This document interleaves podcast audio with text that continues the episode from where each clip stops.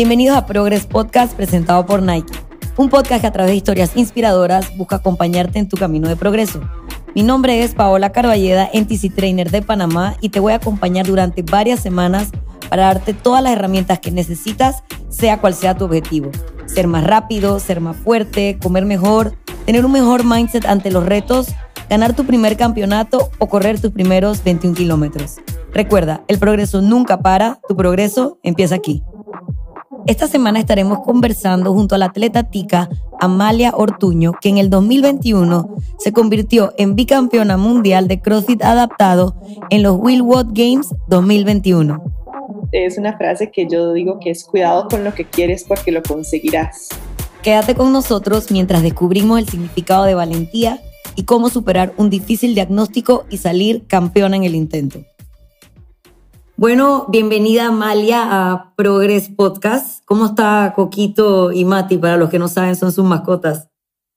Hola, ¿cómo estás?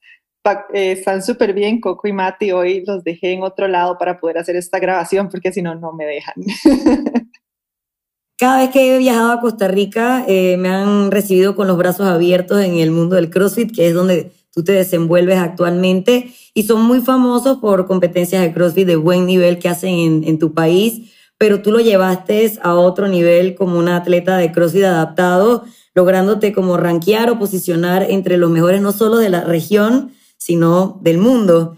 Eh, aunque esto es un gran logro, eh, y digamos que es tu logro actual, tu logro real empezó un poquito antes, digamos, entre que naces eh, pasas toda la niña adolescencia, te vuelves un atleta y luego pasa algo que cambia un poco tus planes, ¿ok? Tú sientes que para poder contar tu, historia eh, sería bueno empezar por lo que te pasó, tu enfermedad. Claro, claro, para que la gente conozca un poco y pues entienda un poco el contexto, por qué practico CrossFit adaptado. Eh, como vos decías, desde muy pequeña, desde los dos años, fui deportista, bailarina de ballet. Eh, los primeros años, luego me hice gimnasta, luego empecé a practicar natación, luego atletismo y ya un poco más grande estaba practicando triatlón. De hecho, estaba entrenando para mi primer Ironman, ¿verdad? Triatlón de distancia larga. Eh, y eh, empecé con una serie de problemas, molestias y dolores en mis caderas que en realidad pensé que eran algo como del deporte endurance, ¿verdad? Que era algo común, que se iba a pasar con el tiempo después de bastante tiempo y de fisioterapia y demás, el problema no se resolvía y tuve que ir al médico y bueno, me descubrieron un problema de nacimiento que tengo en mis caderas, es una enfermedad degenerativa y tuve que someterme a una serie de cirugías. En una de las cirugías tuve una complicación y tuve un daño neurológico en la pierna izquierda. Esto inmediatamente, la primera reacción del doctor al salir de la cirugía fue, usted no puede volver a hacer deporte. ¿Verdad? El deporte siempre había sido parte muy importante de mi vida, entonces y fue una noticia pues bastante fuerte, que de hecho al principio me costó muchísimo como asimilar o entender. Eh, tuve que someterme luego a otra cirugía y ahí sí ya definitivamente entendí pues que el deporte se acababa, digamos, en mi vida. Sin embargo, yo al ser deportista de muchísimos años y el deporte ser una, algo tan importante en mi vida, yo dije, necesito encontrar algo que yo pueda hacer a un nivel competitivo, porque no era solamente como algo recreativo. Y pues después de un tiempo de búsqueda, encontré lo que es CrossFit adaptado y encontré una nueva pasión en mi vida y acá estoy. Sí, la verdad que una de las cosas que más le cuesta a la gente que ya tiene como un tiempo entrenando o que como tú se ha movido eh, en una vida activa durante muchos años es el tema de ajustar o hacer ajustes a su entrenamiento a causa de una lesión. Eh, tú pasaste por ese periodo de negación, de depresión, de voy a seguir haciéndolo aunque me, siga lastimando, o directamente pasaste a eh, mi, mi, vida se acabó y ahora, bueno, nada, tendré que aprender a tejer y hacer pan y frappuccinos y cosas de esas. Mira, sí, al principio, pues obviamente esto como, ¿verdad? es una pérdida, es un duelo. Entonces, tiene todo el proceso que tiene un duelo. Eh, hace, bueno, negación, ira, frustración, luego viene la aceptación y demás. Sí pasé por este proceso, fue súper fuerte, fueron dos años como de muchísimas preguntas de que por qué esto me pasó a mí, esto no es justo, ya yo hice todo lo que estaba en mis manos, yo no quiero que esta situación sea así, ¿verdad? Em, de hecho, eh, yo seguí tratando de practicar como alguna disciplina, como natación, que era lo que me dejaban hacer como de una forma recreativa, sin embargo no era algo que me llenaba y yo dije, no, o sea, definitivamente yo tengo que encontrar algo que me llene, a mí la adrenalina de competir, ese 3-2-1 para mí es, tiene todo, o sea, es, todo el resumen de por qué entreno todos los días. Em, entonces, de hecho, me, me, acuerdo que un día llegué a una cita al médico y le dije, o usted me deja hacer ejercicio o me manda antidepresivos, porque yo ya no puedo, o sea, es, era demasiado fuerte, ¿verdad? Recibí la noticia, además que no sabía realmente qué era lo que, lo que iba a pasar o cómo iba a pasar con el desarrollo de mi enfermedad, porque, por ejemplo, cuando uno tiene un accidente y tenés, por ejemplo, una lesión medular, eh, te despertás y al día siguiente estás en una silla de ruedas, ¿verdad? Es un golpe muy fuerte, pero ya esa es tu nueva realidad. En mi caso, eh, tenía un diagnóstico y el médico lo que me decía era, esto no se sabe qué tan rápido o qué tan lento va a avanzar. Entonces, esa incertidumbre que te causa como, ok, ¿qué voy a poder hacer dentro de un mes o qué voy a poder hacer dentro de un año? ¿Qué no voy a poder hacer? Era como súper fuerte. Pero después de este periodo como de depresión, yo dije, bueno, esto, es, esto depende 100% de mí, esto lo hago porque yo quiero y porque es lo que a mí me llena y definitivamente tengo que encontrar algo que me vuelva a dar esa felicidad o que me vuelva a dar esa motivación para, para tener una meta en la vida, por así decirlo. Y fue donde yo dije, no, necesito encontrar algo. Empecé a investigar, investigar, investigar y por cosas de la vida, porque yo digo que las casualidades no existen, todos los planetas y las estrellas se alinearon y encontré CrossFit adaptado, lo probé y me encantó y pues ya todo lo que vino de ahí en adelante ha sido increíble. ¿Ya lo habías, o sea, ya habías hecho CrossFit antes o cuando estabas en tu entrenamiento de triatlón era full eso y no tenías tiempo de ir a jugar a ningún box, nada, ni probar nada? De hecho, siempre le había tenido mucho miedo al CrossFit, porque siempre tiene como esta idea, ¿verdad?, de que es un deporte que lesiona y que es un deporte solamente para personas que están súper fit. Y yo decía, bueno, como yo, que no puedo hacer deporte, voy a ir a practicar un deporte que ya de por sí es, ¿verdad?, es como de otro mundo. Entonces, sabía lo que era CrossFit, pero nunca lo había practicado. Eh, antes de encontrar el CrossFit adaptado, probé un par de meses CrossFit normal, entre comillas, porque lo que hacía era que me iba a sentar en un cajón y hacía ciertas cosas, otras no las podía hacer del todo, entonces era algo que yo decía, esto no me gusta, o sea, es como, además con unas pesas todas chiquititas, cuando yo había estado acostumbrada como siempre a hacer cosas como, ¿verdad? Como, así, como grandes y competencias y todo, entonces definitivamente no me llenaba para nada para nada.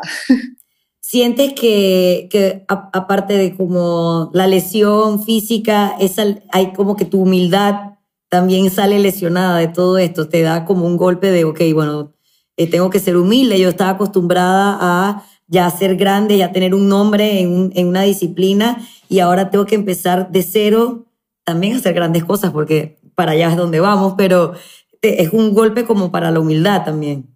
Sí, claro, es, un golpe que te da la vida como para decirte, ok, ¿verdad? Este, no todo es color de rosa, como dicen, pero ahí es donde yo creo que, que la actitud de uno es lo que te hace, ¿verdad? Seguir adelante o quedarte, como vos decías, viendo películas y comiendo palomitas. Entonces, sí, definitivamente es un golpe que también lo hace a uno madurar muchísimo. Yo he madurado muchísimo desde el diagnóstico de mi lesión, que ya fue hace cerca de seis años. Eh, y, me hace ver la vida de una manera diferente, a valorar las cosas que uno no se da cuenta o digamos, en el día a día uno no valora, o sea, uno aprende a valorar todos los pequeños detalles de la vida y todo. Entonces, es una lección muy fuerte, pero es algo que, que al final te hace crecer y te hace ser una mejor persona.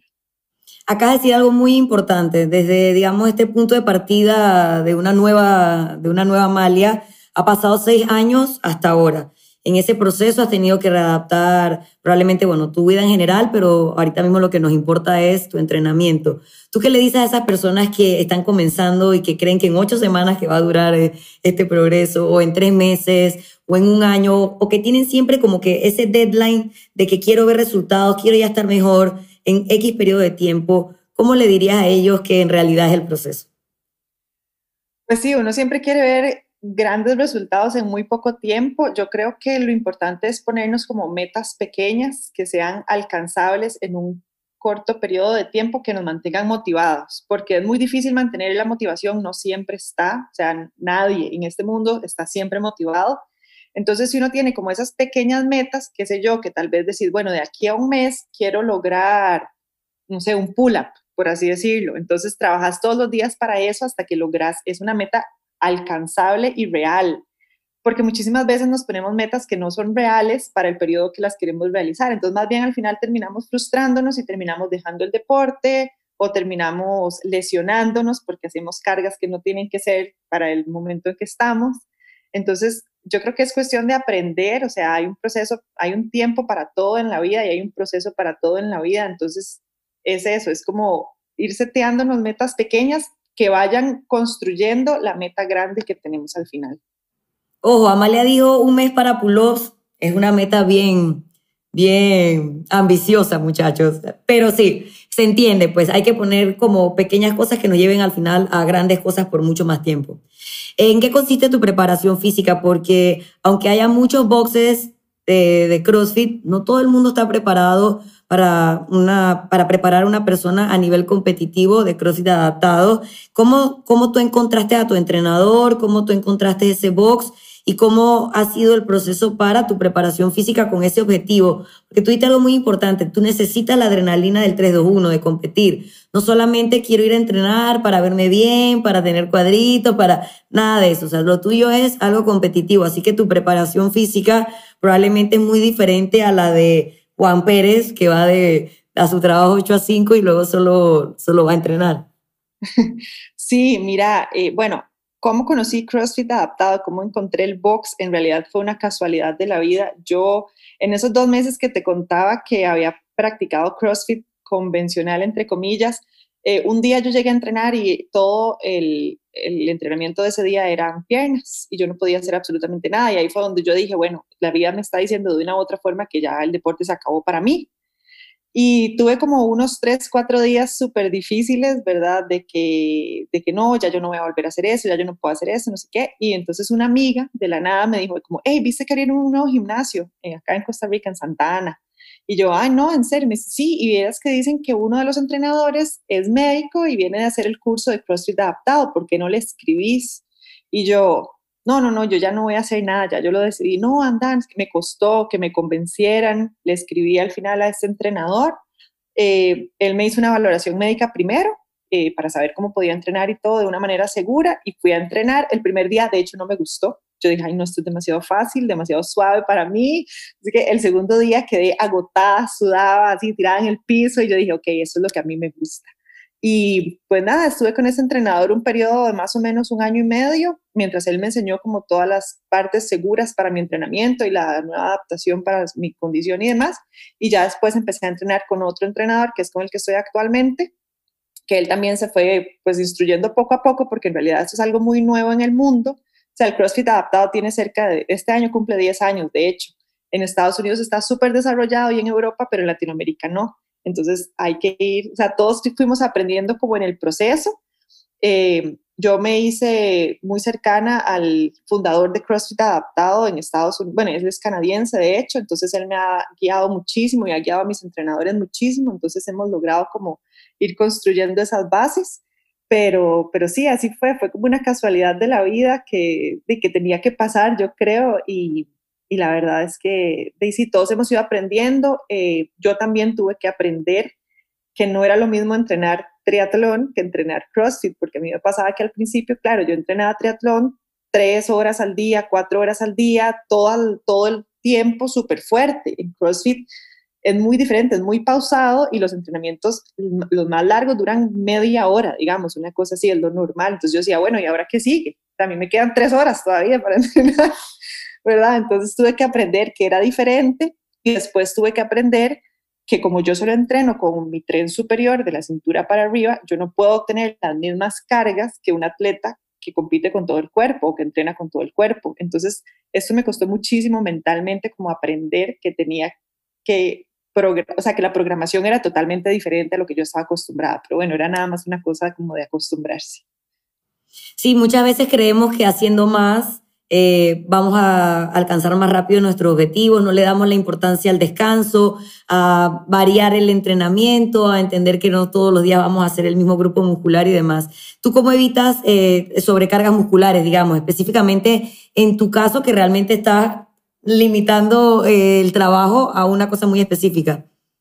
Sí, mira, bueno, mucho la programación, ¿verdad? Eh, la persona que me programa a mí es, de hecho, esta persona de Canadá, entonces él tiene toda la experiencia porque él también es un atleta en silla de ruedas. Entonces, yo entreno dos veces al día, pero la programación es como súper diferente y súper enfocada en no cargar, ¿verdad? Entonces, no siempre, o sea, la mayoría de mis entrenamientos no son pesados, sino que son como muchas repeticiones para evitar como una fatiga muscular muy rápido así.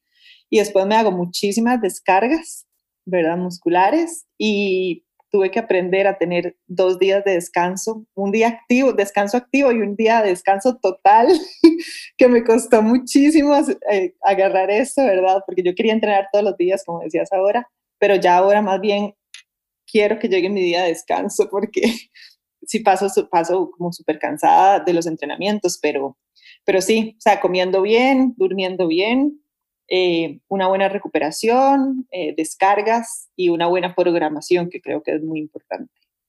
Tú dijiste hace un rato que, como, eh, ¿qué fue? Que eras esa persona como que siempre quiere más, que está en el salón de clases y tiene siempre la mano levantada para responder. Si tienen que ah, buscar un voluntario, es la persona que está disponible. Era esa, esa atleta que yo le digo a la gente que cuando un entrenador encuentra a alguien así es como un unicornio. Pero a veces por querer hacer mucho, lo que te dije, no, no vemos nuestros progresos. Entonces, has, dicho algo muy importante y es uno, tener una programación estructurada, no solamente despertarte a, entrenar lo que te gusta o lo que, o lo que te sale más fácil, sino que haya alguien encargado y eso es muy importante porque creo que es la manera en que alguien puede realmente ver progresos en ocho semanas o en la vida entera y número dos, la importancia de entender que si estás entrenando bien duro, eh, cuando llegue ese día de descanso realmente lo vas como a valorar. Entonces muchas veces cuando la gente no quiere descansar, yo le digo, entonces, ¿qué tanto estás dándolo todo cuando lo tienes que dar? Porque si no, entonces, ¿de dónde sale toda esa energía? Hasta las personas como tú, que son de alta intensidad, llega un momento en que por su programación necesitan y valoran ese descanso. Y hablando de cosas que nos gustan y que no nos gustan, la gente cree que, los, atletas profesionales como tú todos los días se, eh, se paran motivados, todos los ejercicios les encantan y realmente no es así. ¿Cuáles son esos ejercicios que te encantan, que amas, que pudieras hacer realmente todos los días? ¿Y cuáles son esos entrenamientos que no te gustan, que dije, ay, otra vez me toca hacer esto? Ok, yo amo todo lo que es con barra. Todos los cleans, snatches, eh, press, todo eso me encanta. La barra me encanta. Y odio el cardio. Bueno, entonces si te meten a ti y a mí en una licuadora, saldríamos un atleta de alto, altísimo rendimiento, porque a mí solo me gustan las cosas de mucho pulmón y mucho corazón y nada de las barras. Así que, ¿y cuáles? Eh, y ejercicios de body weight y eso tú sigues haciéndolos dentro de tu programación, me imagino. Sí, pull-ups, gimnasia. Todo eso modificado, digan, bueno, modificado no adaptado, pero sí, o sea, el, fin del CrossFit adaptado es buscar un estímulo igual al que estás teniendo si no tienes ninguna adaptación. Entonces, algunos ejercicios cambian un poco, pero, pero es lo mismo. O sea, al final termina siendo el mismo estímulo. Ok. Y hace un momento atrás mencionaste los países que están como más avanzados o que tienen más representación dentro del deporte que tú practicas, que es CrossFit, como Canadá, Estados Unidos, todo lo que es Europa y Latinoamérica, aunque realmente hay atletas que nos han ido a representar no es la región que más brilla, no sé por qué, pero eh, eso no te hace sentir a ti como ultra mega más orgullosa de que estás aparte representando una región que en el CrossFit realmente le cuesta mucho eh, brillar. Claro, sí, sí, por supuesto. De hecho, siempre que hago una competencia y queda como la banderita de Costa Rica en primer lugar ahí arriba, es como demasiado gratificante como decir, ok, somos muy pequeños, pero ahí estamos, ¿verdad? Y sí, eh, en todas las competencias en Latinoamérica y todo, es como súper rico ir a competir porque de, la gente en realidad está como conociendo, entonces la gente tiene mucha curiosidad, la gente se, le gusta como saber más de eso, entonces quiere aprender, entonces es como súper rico estar en, en competencias en Latinoamérica, a mí me encanta. Eh, y, pues sí, o sea, ha sido algo súper lindo. Mucha gente de otros países eh, me, me, ha empezado a seguir y, y usar mi ejemplo también como para ellos poder hacer cosas. Entonces esto es como muy bonito porque están marcando como un camino dentro de una región que es como más pequeña que lo que estamos acostumbrados de Estados Unidos y Europa. ok, bueno, hablamos ya de muchas cosas de entrenamiento y de, de la parte física, pero ahora vamos a purgar un poco más en tu cerebro, que es más difícil de entrenar que, que los músculos. O sea, a mí me gustaría que tú me ayudaras a entender cómo no solo tu mente es tan fuerte como para overcome una adversidad, sino que logras darle la vuelta de que lo llevas a un punto competitivo. Creo que está claro en lo que me dijiste que eso siempre estuvo en ti. Tú sientes que todo el mundo tiene esa, esa, esa hambre de competir o realmente crees que es como un don que le dan, una chispa que le dan a ciertas personas? Yo creo que todos en algún aspecto de la vida somos competitivos. Algunos en deporte, otros en trabajo, otros en, no sé, muchas cosas, pero yo creo que todos muy dentro nuestro tenemos como, nos gusta, nos gusta lograr cosas en la vida y eso es, es lo que se resume, ¿verdad? Yo entreno para competir y lograr un título, por ejemplo.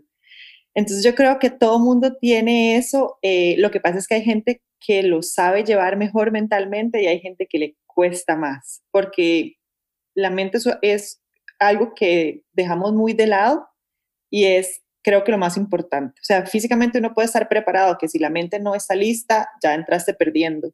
Entonces, lo que pasa es que mucha gente no le da la importancia necesaria, ¿verdad? De que hay que trabajar con profesionales que te sepan guiar para sacar al máximo todas estas ventajas eh, que tenés mentales, digamos, para poder ganar una competencia o lo que sea.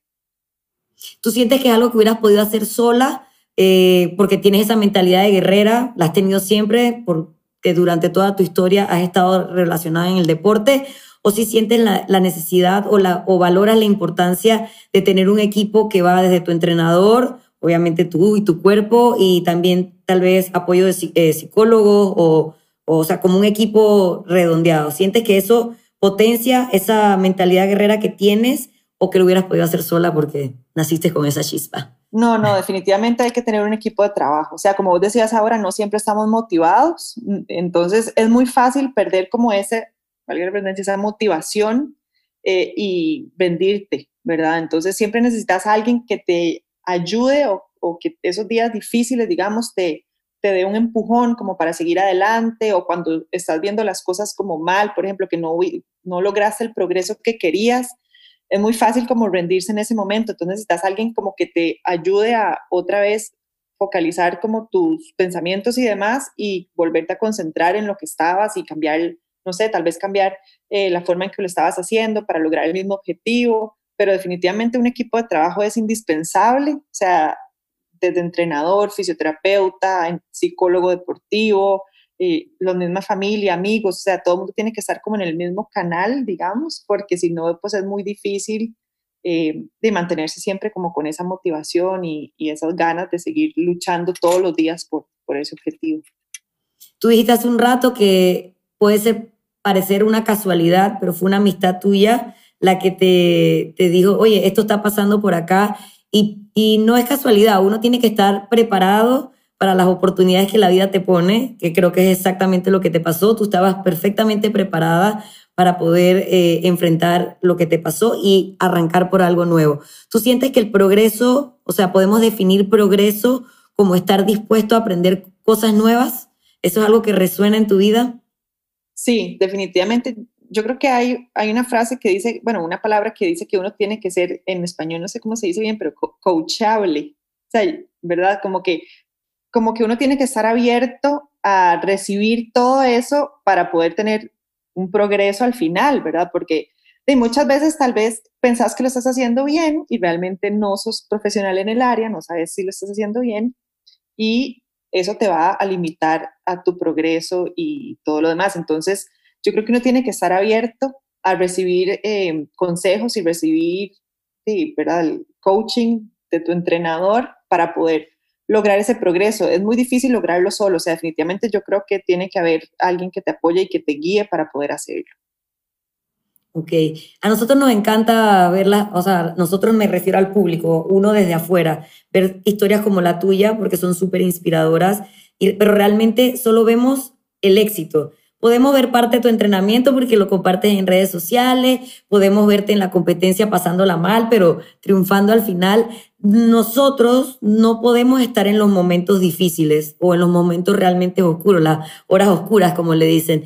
Eso es algo que siempre existe, o sea, siempre hay esos momentos de bajón en la vida de un atleta de alto rendimiento. Si es el caso, ¿cómo tú sales de ellos o cómo manejas esas horas oscuras?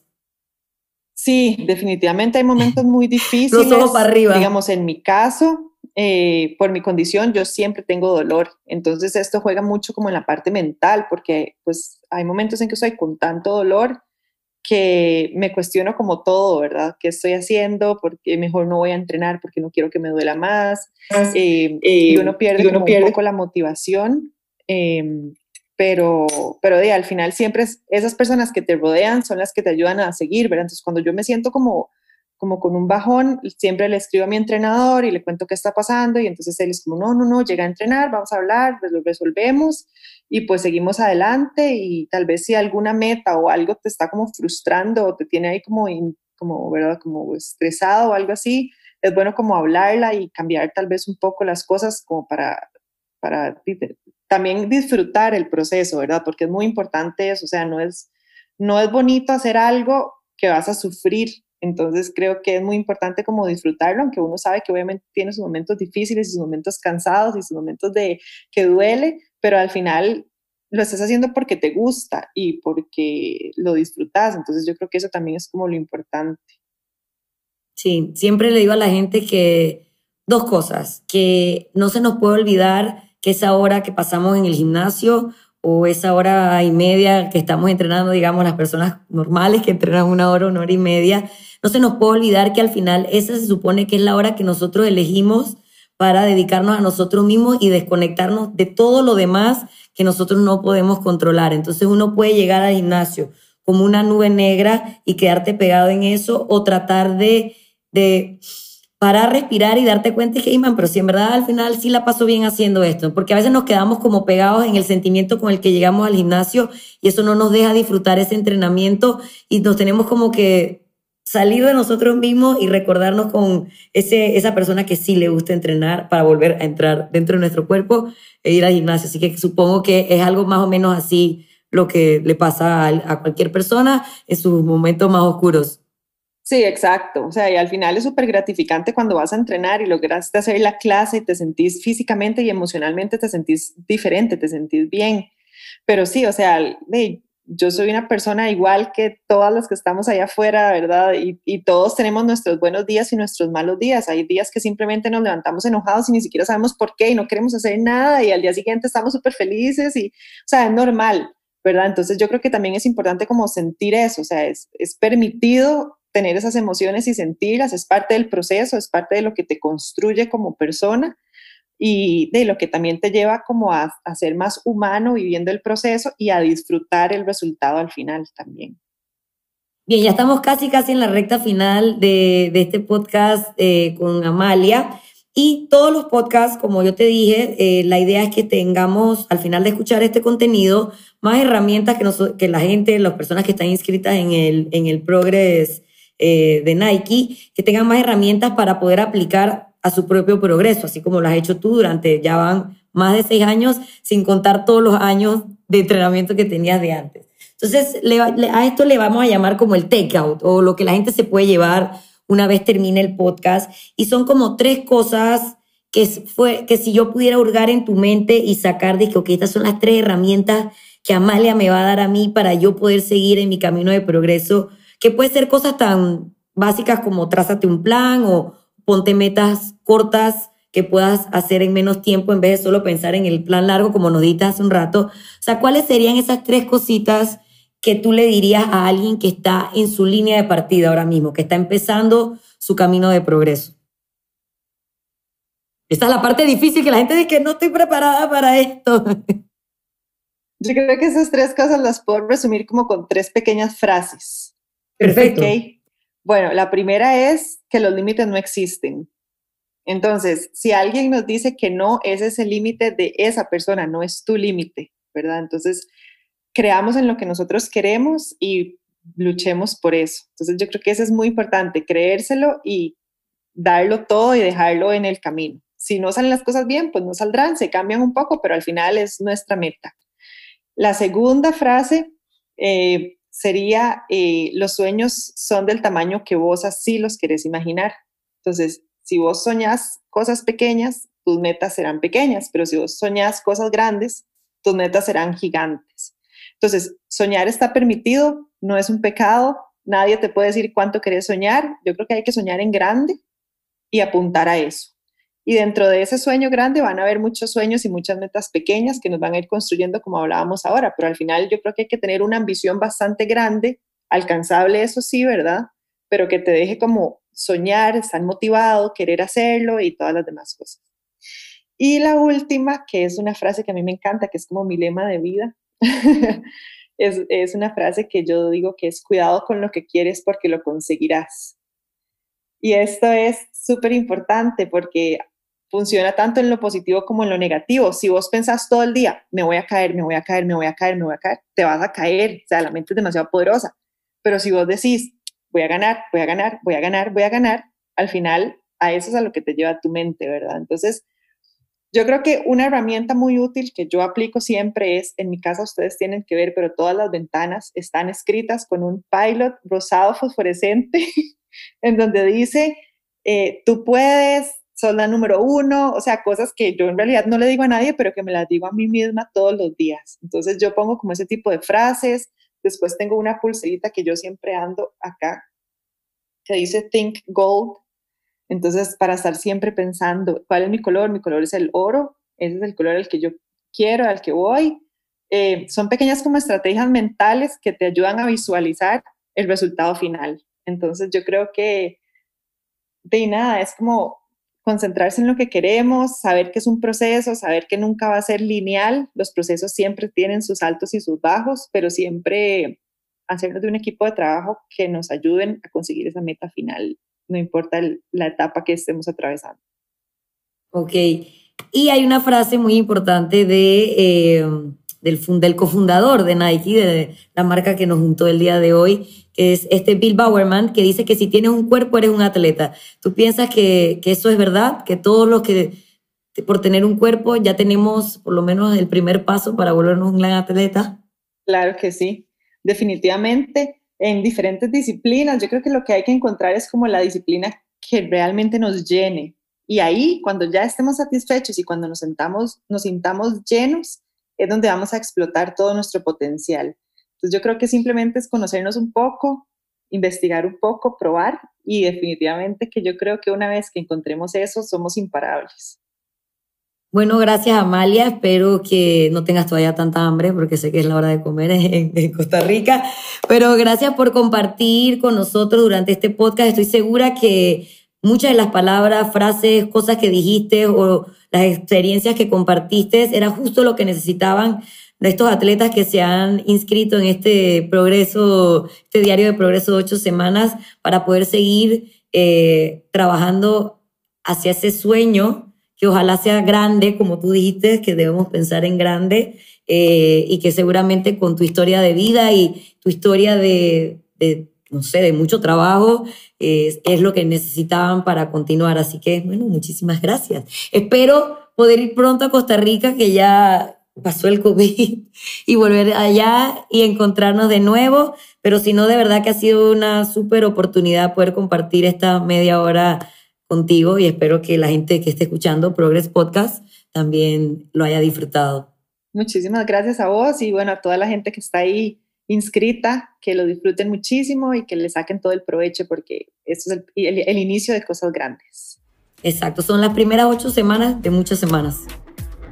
correcto. Y recuerda, sea cual sea tu objetivo, sabemos esto. El progreso es el gran unificador entre los atletas.